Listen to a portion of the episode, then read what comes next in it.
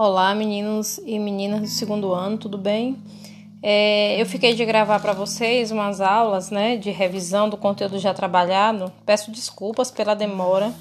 Eu estava fechando as notas dos alunos do primeiro ano, porque essa semana começa é, o conselho e eu tinha urgência né, para fechar essas notas. E aí, como o tempo foi muito curto, é, eu fiquei realmente com, com, baixo, com pouquíssimo tempo para gravar essas aulas. Como a gente não ia mais avaliar, né, essas aulas são aulas só de revisão, como a gente não vai fazer mais avaliação, aí eu fiquei despreocupada em relação a essa gravação, porque eu sei que vocês só vão recorrer mesmo se só os alunos né, que têm interesse mesmo na, no conteúdo de história e aqueles que precisam também guardar, porque é um material que talvez valha a pena ir para para posterior consulta, né? Para o Enem, enfim, vocês decidem é, depois como é que pode é, guardar essas informações.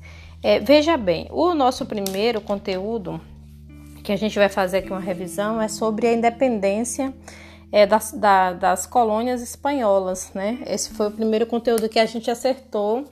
Eu também fiquei de fazer uma revisão sobre a expansão dos Estados Unidos no século XIX é, e as revoluções, né? Ali o contexto de revoluções é, do século XIX e tem mais algumas indicações também que eu vou depois dar uma olhadinha lá naquele bloco de sugestão do mural para poder atender as demandas de vocês.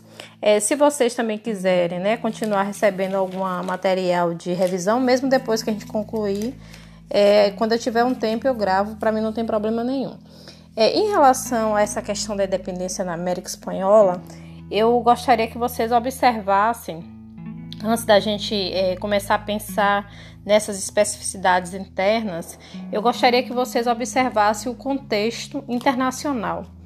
Né? Nós estamos vivendo, eu não sei se vocês vão se recordar é, desse, desse estudo, mas a, a, essas colônias, né, tanto a, a as colônias espanholas quanto a própria colônia portuguesa, que era o Brasil, esse movimento separatista é um movimento que começa no final do século XIX. Né? Então, tanto aqui no Brasil, a conjuração mineira e a conjuração baiana, quanto é, em algumas regiões da América é, Latina, né? Brasil também, América Latina, mas a gente não enxerga assim. É, quanto a essas regiões da América Latina, então essa, essas resistências, né, esses processos, eles começam no final do século XIX. A questão na América Espanhola é que uma, uma revolução que foi liderada pelo Tupac Amaru no finalzinho do século, desculpa, século XVIII, eu estava falando XIX, né? Começa no final do século XVIII, viu? É, é, é, façam correção aí, por favor. É, então, essa, essa do Tupac Amaru, no finalzinho ali do século XVIII, ela foi uma revolução, uma revolta, né? Não foi uma revolução, foi uma revolta que foi duramente reprimida, né, no Peru. Então, é com essa repressão, né, assim muito muito densa, muito forte a esse movimento é, de revolta, é, isso conteve um pouco, né? Conteve as elites criolhas, que eram as elites brancas que moravam aqui é, e de certo modo também os chapetones e os curacas, né? Que eram aí, é, como, a, como a gente chamava essas elites da região da América Central, do México e aqui da América é, Andina. É, então houve um processo de contenção. Esse processo de contenção é, ele foi de certo modo dilatado no final do século XVIII, porque o final do século XVIII é um final de grandes revoluções, né? Nós temos aí a Revolução Francesa, temos o contexto da Revolução Americana e temos uma revolução que foi importantíssima, né? A gente pouco estuda, que é a do Haiti, no ano de 1804. Então essa do Haiti, ela foi fundamental, né? Porque ali nós estamos passando por um momento, uma revolução que de fato é, vai mudar todas as estruturas sociais, porque é uma abolição de todo o processo de escravidão é, no Haiti. Então isso tem um peso muito grande, essas informações circulavam muito pela América. Né? E nós temos então esses três exemplos de grandes revoluções. Outra coisa também que vai impactar né, e muito essas colônias aqui na América é, Latina é justamente o, é, a, o Império Napoleônico. Né? Vocês vão lembrar é, que Napoleão ele acaba assumindo ali no processo da, da, condução da Revolução Francesa. Nós passamos aí pela era napoleônica, que vai até 1815, né? 1813 a gente datar aí da, quando ele começa a perder essas batalhas, mais um ano assim final, nós colocaremos como 1815. É, e nesse processo, o Napoleão ele acaba então invadindo é, a Espanha, né? Ele, ele depõe o rei da Espanha e, de certo modo, tem aquela ameaça também a, a, a Portugal, né? Isso vai levar a duas coisas que são fundamentais, né? No caso da Espanha, vai levar a um momento, é, o momento que esse rei ele está fora do trono, essas coroas, é, ou desculpa, esses vice-reinos, né, que, que, que compõem aqui a América Latina, eles ficam à deriva, né? Eles têm que se autogovernar, porque até então o vice-rei governava em nome do rei, né? Com o rei preso, é, esses vice-reinos eles não reconhecem, né? É o irmão de Napoleão que assume o poder na Espanha e eles então se autogovernam, né? Isso é uma experiência bem interessante, porque se eles se autogovernam, eles começam a perceber também que é possível essa autogestão, né? Então isso é, é, é foi um dos, um, um dos primeiros indicativos de que era possível é, realmente levar esse processo de separação adiante. E uma outra questão que se coloca também nesse momento, é no caso para o Brasil, né, vai ser a vinda da família real para o Brasil, que também desencadeia aí um processo né, de, de, de independência. A gente hoje já, é, nós estudamos isso, a gente vê a, a, independência do Brasil não como acontecimento de um dia para o outro, mas como um processo que é iniciado lá em 1108, 1115, o Brasil é levado à condição de reino, e isso vai mudando então, de modo que quando chega em 1820, né, que tem a Revolução do, do, do, do Porto, é, em Portugal, é que vai realmente é, fortalecer aí esse, esse, esses caminhos né, para a independência.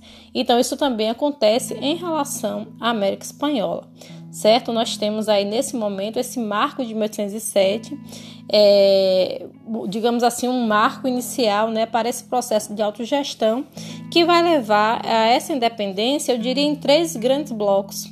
Eu vou tentar explicar para vocês esses blocos em separado, porque eu acho que fica melhor para vocês compreenderem, né? E também para vocês terem uma ideia de como é que se formam nesses estados. É, nós temos aqui os vice-reinados, o vice-reino da Prata, Nova Granada, o vice-reino do México, né? Então, como é que esses vice-reinados eles se fragmentam em repúblicas? né? Diferente do que aconteceu no Brasil, que foi que tinha também era um, composto ali por cinco diferentes regiões, mas que virou um império.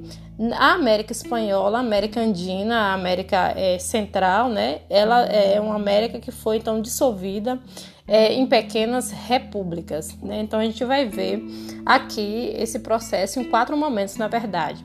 É o momento então de independência do México e da América Central, porque tem uma caracterização completamente diferente, não dialoga né, com essas demais regiões da América, e o processo de independência do vice-reino da Prata, que dialoga de algum modo com a região da Nova Granada, certo? Eu vou depois tentar colocar um mapa lá, eu sempre prometo que vou colocar mapa às vezes acabo esquecendo, mas eu vou tentar colocar um mapa na página para vocês acompanharem.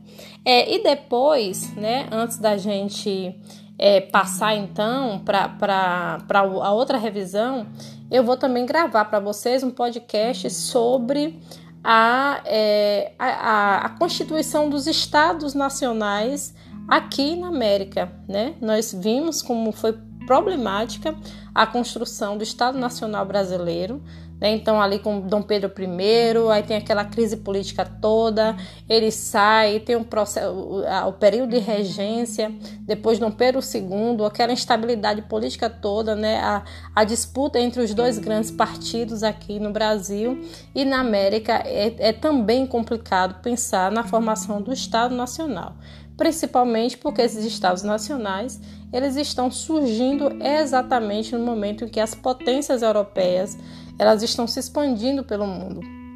É um momento ali é, é de, de, de, fortalecimento né, desses, desses estados europeus, é, unificação também, como é o caso da Itália e da Alemanha, que vai ocorrer no século XIX, e depois tentativa né, de busca de novos mercados. Então, são países que, de certo modo, nesse contexto europeu, já surgem é, como países que, de certo modo, são dependentes. A gente vai, então, problematizar um pouco isso é, e, e, e vocês acompanham, ok? Faço isso então no próximo áudio.